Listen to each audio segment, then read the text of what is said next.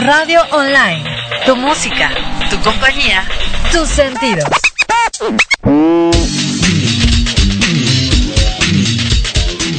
radioonline.com.mx. Transmite desde la Ciudad de México para todo el mundo. Las 24 horas del día, los 365 días del año.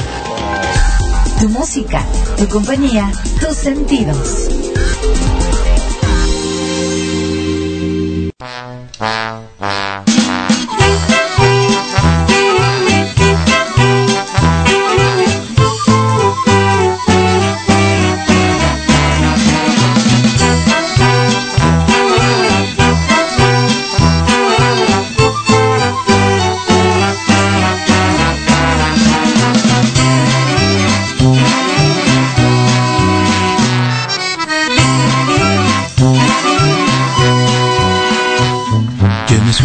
Dans la vie, excusez-moi. Excusez-moi. Maintenant je ne le ferai pas deux fois. Je me suis trompé dans la vie, excusez-moi. Excusez-moi. Maintenant je ne le ferai pas deux fois. Y estamos aquí en Literateando, soy Elena Rifkol y es un gusto enorme estar aquí con ustedes. Y bueno, eh, empezamos esta, este programa y antes que nada, bueno, Lore, ¿cómo estás? Hola, muy bien, Elena, muy bien.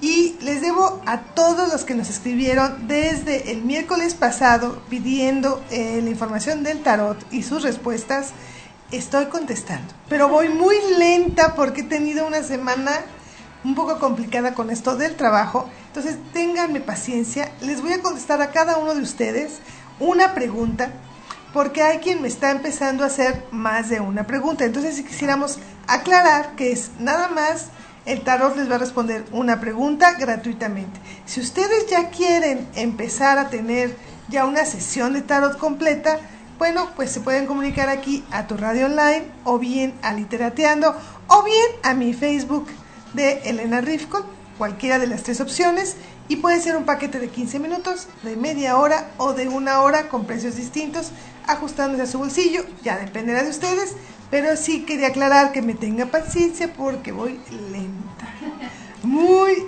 lenta, entonces no están olvidadas ni mucho menos, nada más, ténganme paciencia, pero ahí voy con las respuestas, porque sí requiero de como de estar en el rollo y bueno, se vuelve como más complicado, pero yo espero estar, seguir respondiéndoles durante la semana. Y el día de hoy tengo a dos jovenzuelas guapísimas aquí conmigo. Gracias. Una de ellas es Elisa Mariana Valdés Armada, que es una pequeña empresaria y bueno, les voy a contar un poco de ella. ella y yo hemos trabajado juntas. Eh, ella ilustró uno de mis cuentos que es Arnoldo tiene asma, un cuento maravilloso que vale la pena que lo vean, por cierto, que aquí ya alguna vez lo, lo contamos. Y bueno, este, la ilustradora junto con su papá este, hicieron las ilustraciones de este cuento. Y bueno, eso fue hace ya algunos años y hemos tenido algunos otros proyectos por ahí. Tenemos un cuento en stand-by que se llama La abeja ámbar, donde también eh, Mariana hizo todas las ilustraciones. Y ahora tiene como, ¿qué será? Eh, para empezar el año, que junto con su hermano eh, comenzó un proyecto que a mí se me hace muy interesante porque no nada más es una manera de entretenerse, sino de ser una pequeña empresaria y crear un producto para la venta. Y bueno, ella tiene la experiencia de dibujar de toda la vida, has tomado eh, dibujo técnico, técnico en diseño gráfico, este dibujo en tus tiempos libres, sí, toda la vida. Este, has tomado estos challengers que le llaman de un dibujo al día. Ajá, el Inktober de hace un año lo acabo, lo, terminé eh, dos días despuesito, pero terminé. Oh, perfecto. Entonces, con este recorrido, este, ¿cómo es que inicias con esta idea de hacer dibujos, pero ahora sí a la venta? Bueno, bueno, antes que nada, yo ya en otras ocasiones he hecho pequeños dibujos para la gente, o sea, sobre todo en la calle de repente me piden el retrato de sus perros, así, ¿no? Pero eh, más que nada a mí me gustaba dibujar para mí.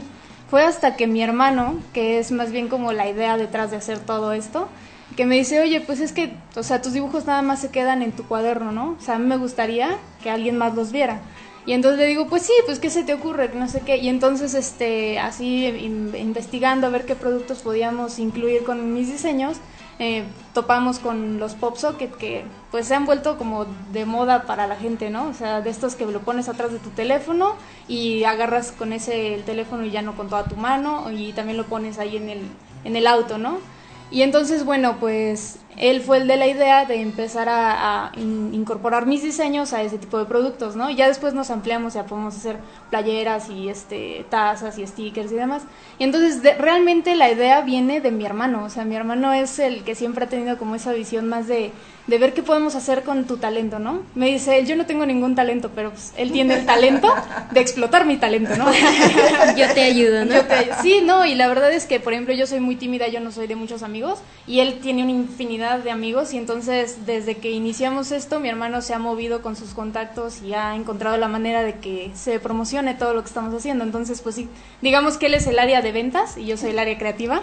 Entonces ahí estamos los dos juntos. ¿Y qué significa maneki? Bueno, Maneki eh, en la cultura japonesa es un gato, es un, el gato de la suerte, no sé si lo hayan visto en algún barrio chino, es el gatito que mueve su, manita, ¿no?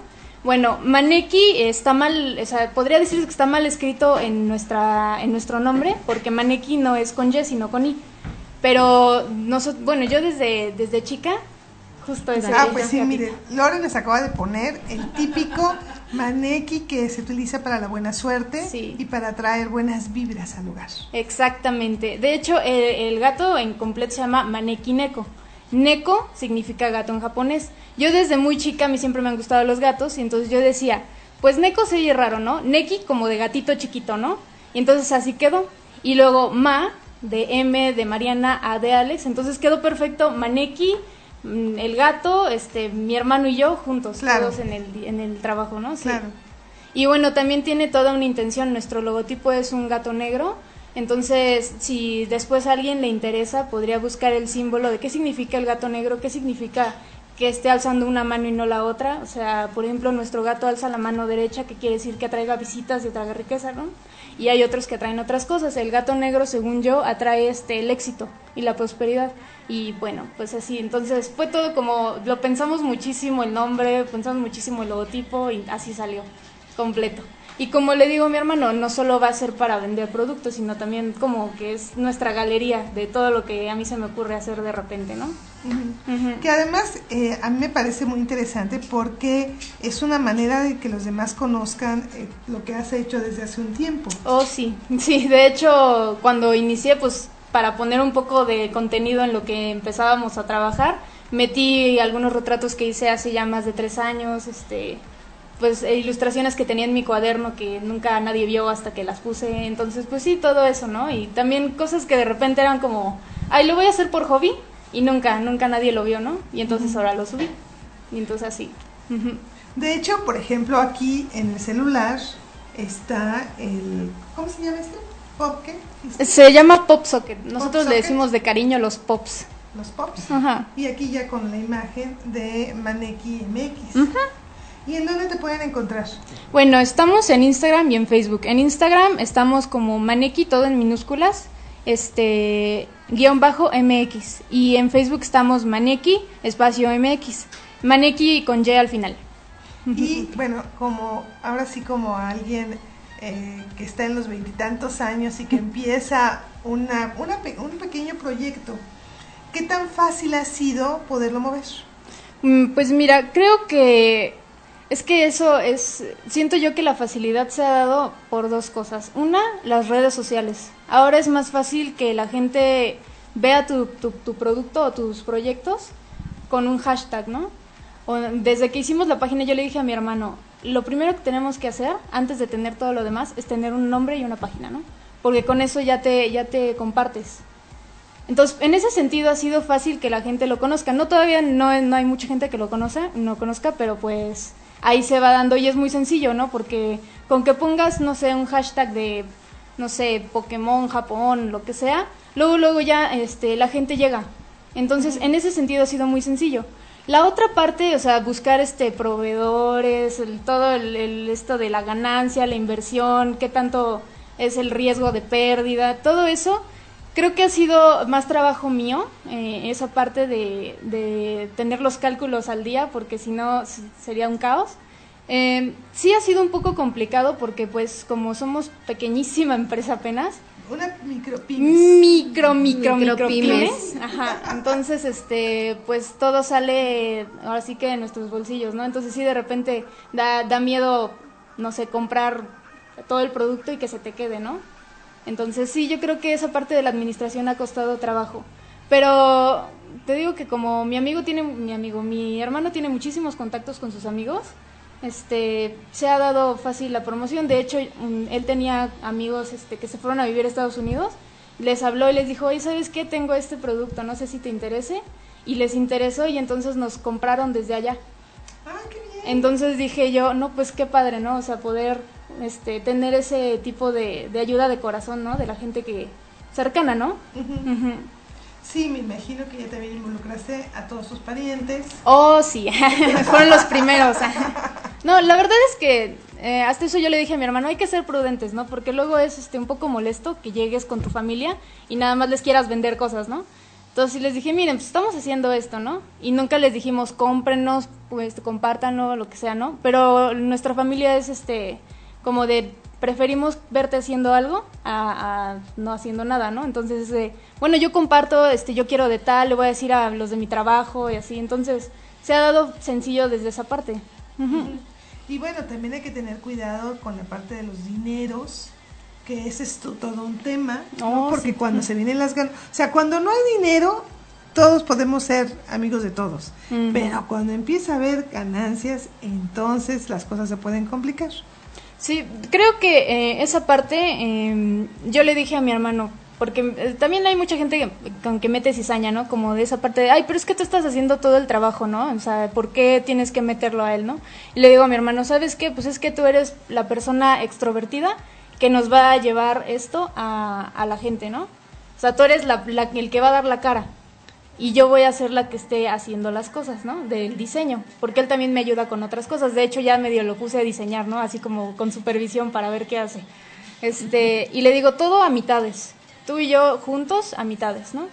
Ahora, este, para, para mí y para él fue muy sencillo ponerle precio a los pops, porque cuando tienes lo que inviertes y lo que esperas de ganancia, es más sencillo saber cuánto ponerle de precio pero por ejemplo a mí me costaba mucho trabajo ponerle precio a los retratos que hacía, a las ilustraciones, porque pues uno cree que su arte invaluable, ¿no? Pero al mismo tiempo sabe que la gente no, no, no siempre valora el arte como tú, ¿no? Entonces es como, ay, ¿cuánto le pongo para que no suene tan caro, pero tampoco barato, ¿no? Ni malbaratarlo. Eso me cuesta muchísimo trabajo, muchísimo, sí. Claro. Y la otra que a veces a, a, los artistas les cuesta trabajo es deshacerse de la obra. O sea, ya que hiciste el dibujo, tenerlo que entregar a alguien, esa a veces no es fácil. Mm, creo que sí soy así y no soy así. Te voy a explicar por qué. Uno, cuando alguien me pide una obra, o sea, que quiere todas sus especificaciones, ¿no? Ya sabes, no sé, me pide perro en acuarela, pero este quiere un fondo gris y no sé, ¿no? Y a mí pues puede que sí me guste y no me guste la idea, ¿no? Entonces la hago. Entonces, por esa parte a mí no me duele entregar la obra, porque realmente no es mi idea, sino que más bien yo fui quien plasmó su idea al papel, ¿no? Pero hay otras ideas que yo hago que a veces ni las subo porque me encantan para mí. Entonces, sí, en esa parte yo creo que si tuviera que promocionar alguno de los diseños que no he subido, sí sería muy difícil que alguien me lo compre así como de, ay, no lo quiero soltar, es mío, es mío, es mío. Ahora, también, bueno, no sé si en la cámara se note, pero tienes varios tatuajes. Sí, oh, sí. Y esos tatuajes también son diseñados por ti. Oh, la mayoría, de hecho, el único que no es diseñado por mí es el que está de este lado, pero todos los demás me los he diseñado yo. Entonces, sí, también con eso soy este medio especial.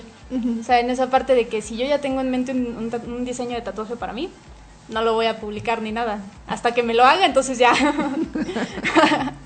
Sí, ese sentido de pertenencia. Este, esa parte de, que a veces el artista le cuesta trabajo soltar, ¿no? Oh, desapego. Y bueno, si tú ya tienes el tatuaje, digo, más propio no puede ser. Oh, exactamente. Sí, de hecho, este, hace poquito me pasó con una amiga que me sigue y entonces la vi, traía mi cuaderno de dibujos, ¿no? Y ahí tengo varias de mis ideas de tatuajes, ¿no? Y me dice, ay, ¿puedo ver tu cuaderno? Y yo así, no. de, eh, bueno, velo, pero no tomes fotos, ¿no? sí, sí, sí. Es que son como tus hijos, ¿no? Casi, casi. Tus obras son como tus hijos. Una parte de ti va en ellas, ¿no? Claro. Sí, de alguna forma sí. Pero bueno, esa es parte de, de lo que es la experiencia, ¿no? De, de estar metida en el dibujo. Y la otra parte que es la comercial. Uh, sí. De hecho, este, te digo que se nos ha dado más sencillo por las redes sociales porque hasta las mismas Facebook e Instagram, por ejemplo, que son las únicas redes sociales que tenemos ahorita, este, nos han facilitado mucho esto de, bueno, por 150 pesos hazte un comercial, ¿no? De tu producto más solicitado, ¿no? Y te dan las estadísticas. El 80% de tus seguidores quiere este producto, ¿no? hazte un comercial con 150 pesos y, se promociona solo, ¿no? Entonces, por esa parte siento que ha sido sencillo, ¿no? Quiero yo pensar que por eso nos han llegado los seguidores, más aparte de los que ya son amigos y conocidos y demás, ¿no? Ahora, no sé por qué vamos empezando, ¿no? Si al rato vaya a ser más complicado promocionar, ¿no? Ahora, la pregunta difícil, ¿cuánto me costaría pedirte que hicieras el dibujo de mis perros, por ejemplo, y de mi gatita? Es que, mira, manejamos dos este, precios. Si yo les recomiendo, por lo general, no sé si tu gatito es negro, gris o algo así, pues yo te recomiendo que pidas un retrato en escala de grises, que es como el arte que más domino o que más me gusta. Y ese lo doy en 100 pesos, tamaño carta, media carta, ¿no? Pero ya si es un poco más complejo, como que lo quieres en, en un bastidor, en acrílico o algo así, ya lo doy de 400 pesos para arriba porque me cuesta un poco más de trabajo, los materiales son más caros y demás. Bueno, sí, porque además un lienzo, eh, quienes no están metidos en la pintura, mínimo, mínimo, mínimo te puede costar 200 pesos. Y estamos hablando de un lienzo pequeño y no de muy buena calidad. Ya si tiene una calidad mayor, pues nada más el lienzo en blanco puede llegar hasta costar 1.500 pesos. Exactamente. Entonces, no puedes vender una obra este 1500 pesos y el lienzo te está costando 1600, eh, ¿no? Sí, esa parte de las pinturas y todo eso. Entonces, esa parte es a veces difícil de poder eh, contabilizar dentro del costo de una obra cuando está eh, las horas que le has invertido para poder hacer esta creación. ¿no? es complicado. Ahora, por ejemplo, este, esos son como los precios más económicos, o sea, el de 400 pesos ya pidiéndolo a color y en pintura y demás, ¿no? Pero, por ejemplo, este, si hago, no sé, porque también hago adaptaciones como en estilo cómic o manga, eh, de, de ti, tu mascota o de tus amigos o así, y entonces eso a mí me cuesta más trabajo porque ya no es el hecho de, siento yo que a mí me es más sencillo ver la, la foto y hacerla, que pensarla o adaptarla a un estilo, ¿no? Y como que desde la imaginación hacerlo. Entonces a mí se me complica más hacer algo que no veo. Y entonces por eso lo doy más caro. Ese sí ya los doy arriba de los 500 pesos, 700 pesos, porque aparte también me lleva muchas horas más. Claro. Sí. Claro. Claro, y bueno, este por ahí traes un regalo que lo vamos a publicar después en el Facebook ah, para los que nos escuchan, que es un chibolito de estos? Ajá, un pop socket. ¿Un pop socket? Chibolito.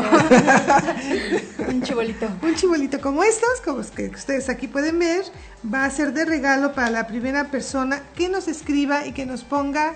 ¿De qué quiere su diseño? ¿De qué quiero? ¿De qué quiero mi diseño? Y ponga, quiero un maneki. MX. Muy bien. ¿no? Y nos vamos rapidísimo a un corte comercial y regresamos en un segundo.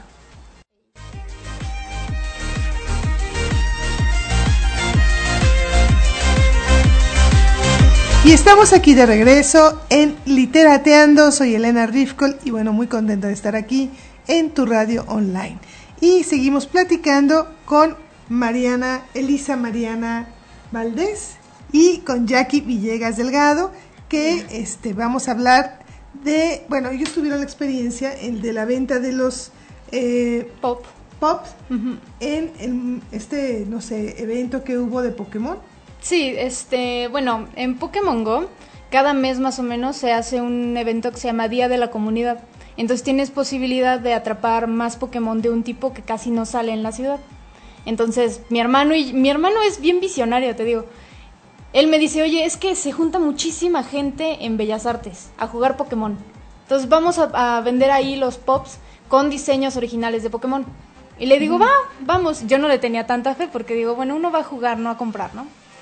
Pero mi hermano ha ido más veces que yo, ¿no? Entonces él sabía, ¿no? Y fuimos y ni una hora pasó y se nos agotaron, ¿no? Y entonces, sí, no, o sea, yo la verdad pensé que nos íbamos a quedar las cuatro horas que dura el evento y pum, de repente desaparecieron. entonces, bueno, aquí viene la pregunta obligada de mi parte, que yo soy una generación, este, un poco, un poquito, un poquito con más experiencia. y no tengo la menor idea sobre el mundo Pokémon. Entonces, yo sé que de repente había un Pokémon afuera de mi casa, que este, sé que hay Pokémones malos o algo así, y que hay todo un mundo y toda una cultura sobre el Pokémon. A ver, cuéntenos para los que son también con experiencia avanzada, como en mi caso, ¿qué es el mundo Pokémon? Bueno, antes que nada yo creo que tendríamos que decir qué rayo significa Pokémon, ¿no? Bueno, viene de la contracción del inglés y el japonés que se parecen en algunas palabras. Poke de pocket, mon de monster, entonces es como monstruo de bolsillo. Entonces, bueno, Pokémon que surge, surge como un videojuego desde 1999, me parece, es japonés. Y surge, surge por un este, desarrollador que se llama Satoshi Tajiri, que bueno, él era súper aficionado de coleccionar insectos y entonces se le ocurrió la idea de hacer, bueno, ¿por qué no podemos coleccionar criaturas en un mundo, ¿no? Y, y hacer que combatan como deporte. Y entonces de ahí surge Pokémon, ¿no? Inicialmente para el Game Boy, y el, el juego más este pedido en aquellas épocas. ¿De qué épocas estamos hablando? Sí, más o menos en los 90, 95, 99. No me, es que depende, porque en Japón salió antes y en México llegó después. Pero ustedes no habían nacido en los 90. Oh, no. Bueno, en el 90 y tanto sí, ¿no? En mi caso yo conocí Pokémon con la caricatura. Ajá, muchas personas en México conocimos así Pokémon. Bueno, cuando yo ahorita tengo 24 años, pero cuando era pequeña llegaba a la escuela y era como la caricatura del momento, Pokémon. Es el amarillito, ¿no? El bicho amarillo. Pikachu. Es que Pokémon es infancia, ¿no? Exacto. Exacto. Sí, de hecho, o sea, por eso justamente es que ha tenido este regreso, ¿no? Porque realmente, ¿qué? Los que juegan y jugamos Pokémon Go son los de nuestra edad. O sea, no ves a niños tan chicos, ves a gente de veintitantos para arriba jugando Pokémon. Y es así. Claro. Y bueno, me decías, ¿no? Que Pokémon malos. Bueno, no, se supone que en el mundo Pokémon los Pokémon son como animales, ¿no? O sea, ahí no existen los perros, los gatos, ni nada, sino que son Pokémon que tienen formas que tú reconoces como en el mundo real, ¿no? Entonces los animales no son malos ni buenos. O sea, obviamente todos tienen una cadena alimenticia y demás, ¿no? Ahora, eh, los entrenan. O sea, los Pokémon no existen así como nada más porque sí, ¿no? O sea, hay gente que los atrapa y los entrena. Entonces, dependiendo de lo que haga el entrenador, es como el Pokémon se comporta. Entonces, no existen Pokémon malos ni Pokémon buenos. ¿Y los entrenas cómo? Bueno, pues es que en los juegos, en las sagas principales, tú te dan un Pokémon inicial, como muchos lo conocen, Pikachu, el, el icono, ¿no? De Pokémon, el más famoso, el, que más me gusta. bueno, ese y otro, ¿no? Pero Pikachu el que más nos gusta por la caricatura. El amarillito, ¿no? El amarillito. El de las chapitas rojitas, ¿no? Y entonces, bueno, te dan un Pokémon inicial, ¿no? En caso de la caricatura, este, le dan a Pikachu. Y entonces con ese Pokémon tú este, lo entrenas a que haga diferentes ataques. Pikachu es tipo eléctrico. Entonces, por ejemplo, hace ataque trueno, impact trueno, este, embestida y demás, ¿no? Entonces tú entrenas al Pokémon para que haga ciertos ataques y después lo pones a luchar con otros Pokémon para atrapar los siguientes. Y entonces así, va, y se supone que la premisa de Pokémon es atrápalos a todos, ¿no? O sea, te, te inspira a coleccionarlos. Es como el chiste del juego, ¿no? El ampliar la colección. Sí. Y pues el juego es, en eso se basa, en una, mm, ¿cómo se dice? Realidad aumentada, en el que el jugador eh, pues tiene que ir por las calles de la ciudad que se muestran en el juego como un mapa y bueno, con la cámara del teléfono se ve la imagen virtual, pero está sobrepuesta sobre la imagen real. Entonces, hay- así es como la forma en la que los jugadores van encontrando los Pokémon sobre la calle.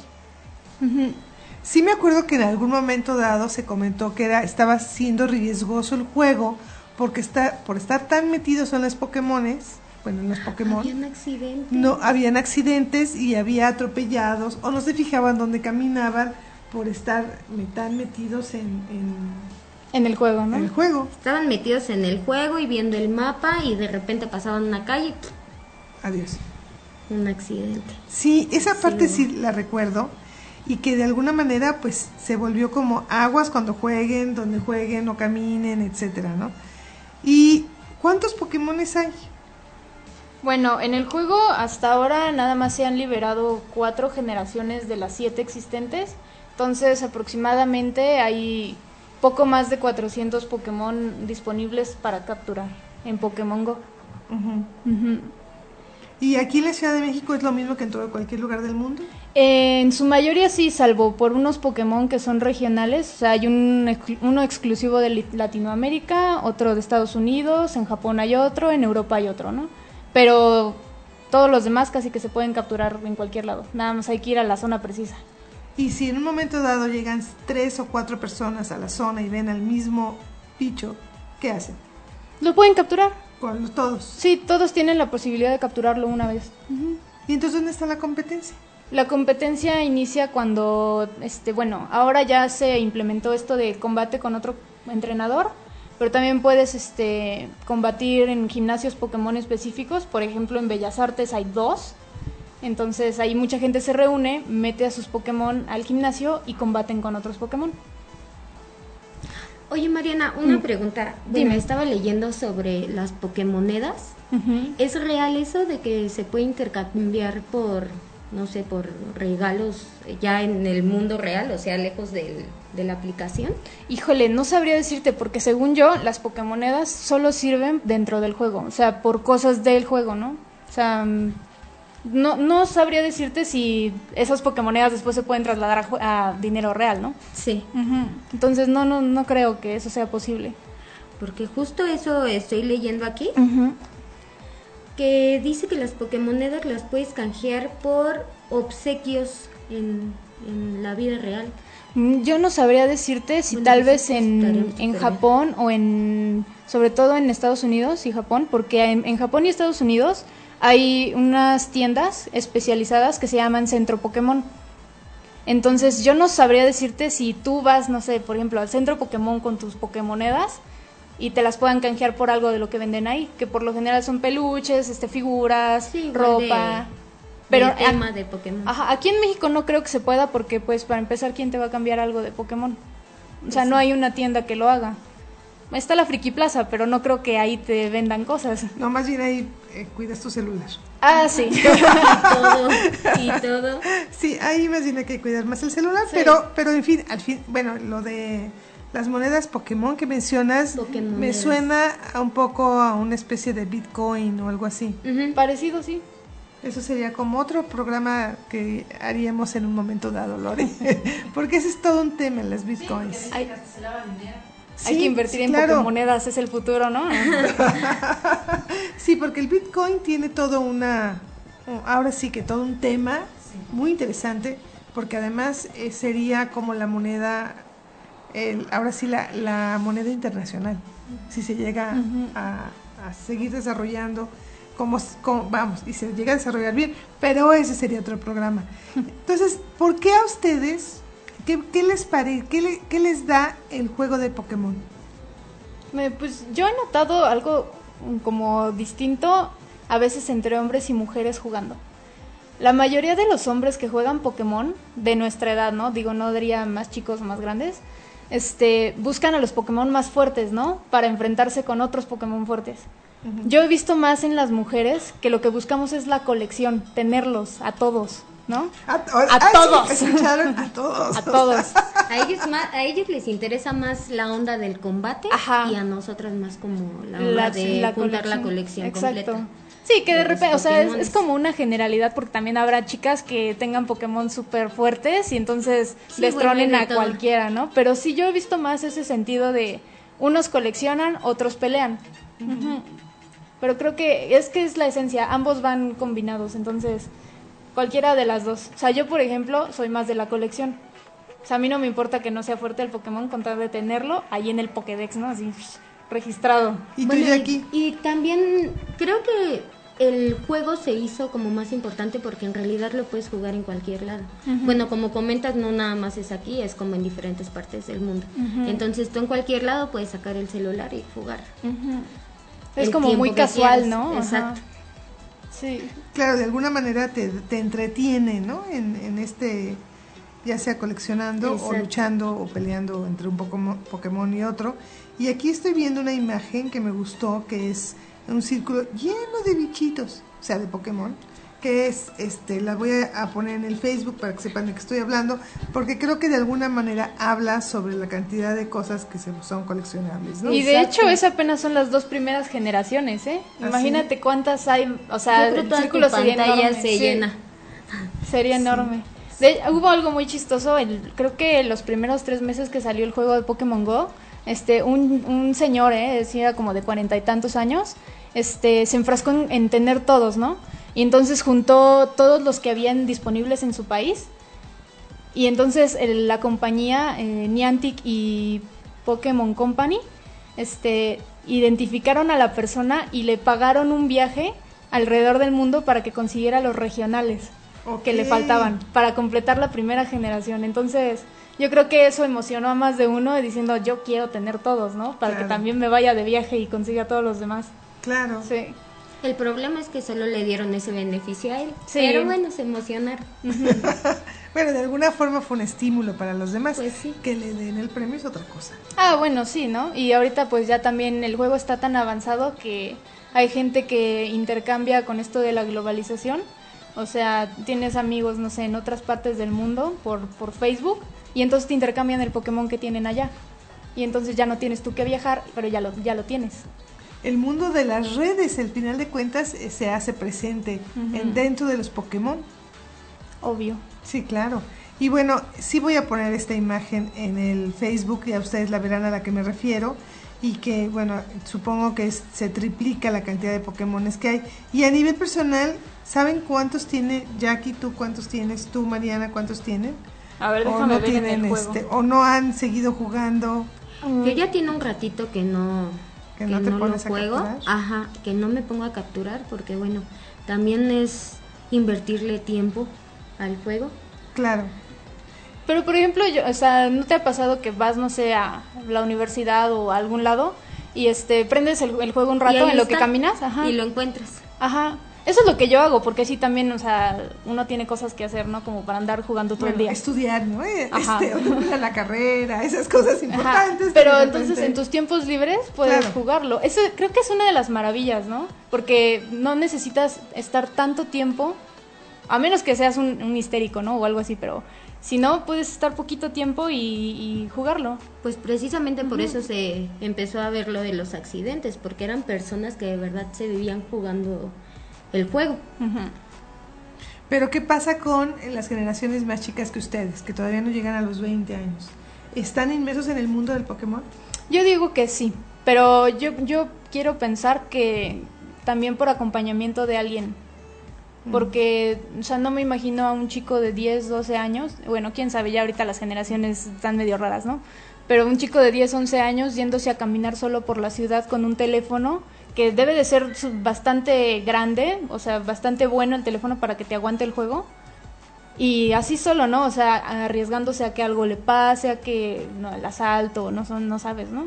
Entonces yo creo que sí hay muchos niños también jugando, pero siempre con acompañamiento de alguien más grande. Pero lo que comentabas hace ratito, ¿no? Yo siento que, bueno, hay todas las personas pueden tener el juego en su celular, pero si es en mayor número, siento yo que son mayores de 20 años, que pues como lo comentas, o sea, personas que pueden estar por la calle buscando Pokémones que a los niños pequeños.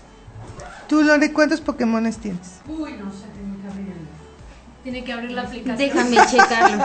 Déjame checar Ahorita te checo yo también no sé. Para ver cuántos tiene cada uno. Yo, por supuesto, no tengo ninguno.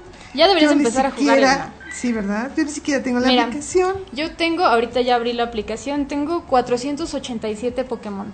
Cristo. Y eso, y te digo, yo no, yo soy jugadora de este juego, soy súper casual porque pues, no es mi, mi juego favorito. Yo juego otros de Pokémon.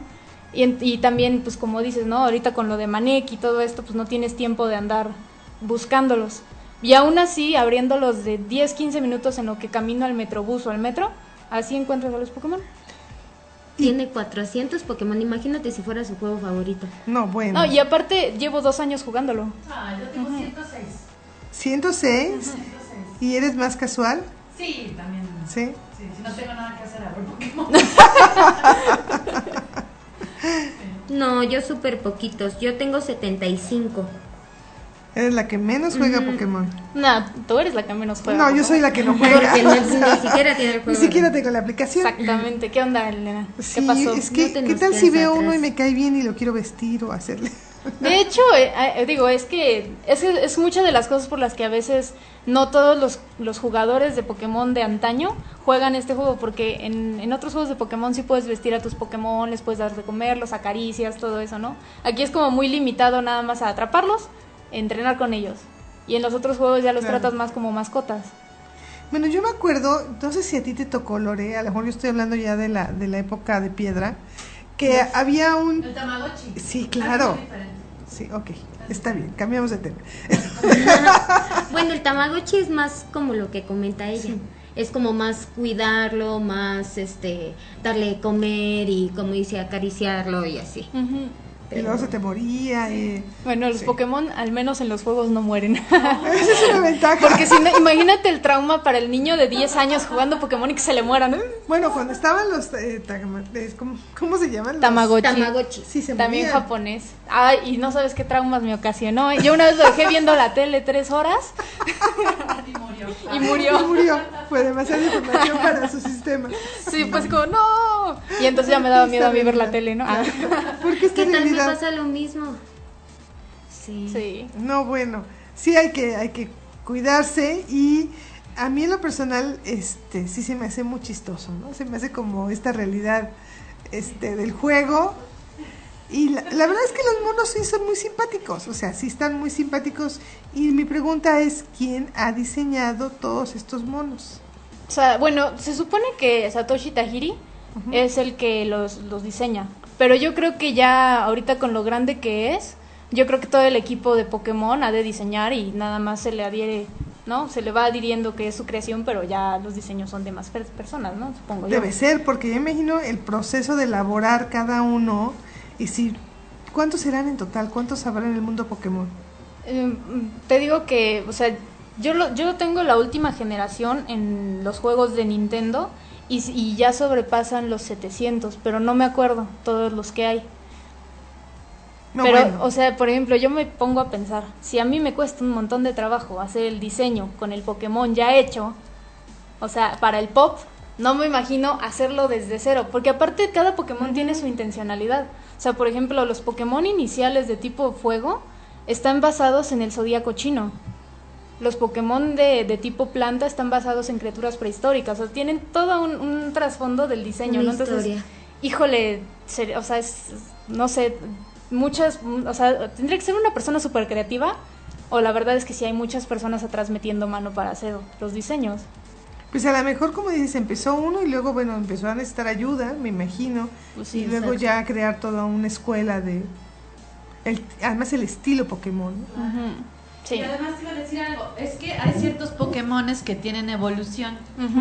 O sea, evolucionan en, en uno, dos, hasta tres, creo, ¿no? Exacto. Entonces, tú puedes llevarlo desde chiquitito a que evolucione o los vas atrapando ya más grandes. Y de hecho, en el juego, ¿no? En el Pokémon Go hasta los puedes hacer nacer porque te dan huevitos sí. y tú caminas con el huevito hasta que nace. Entonces, casi, casi que es tu bebé. Le pones nombre. Ok.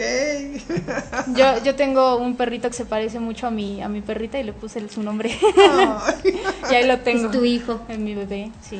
Bueno, cambiando ligeramente de tema, entonces ya saben, si quieren tener un Pokémon en este chunche, escríbanos. Pops.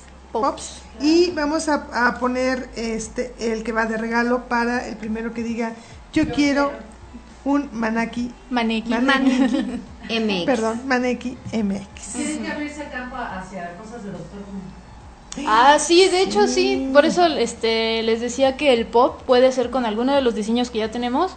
O si quieren algo personalizado también se puede hacer. Bueno, quienes escuchan de manera cotidiana saben que somos, Fans. somos muy fans de Doctor Who.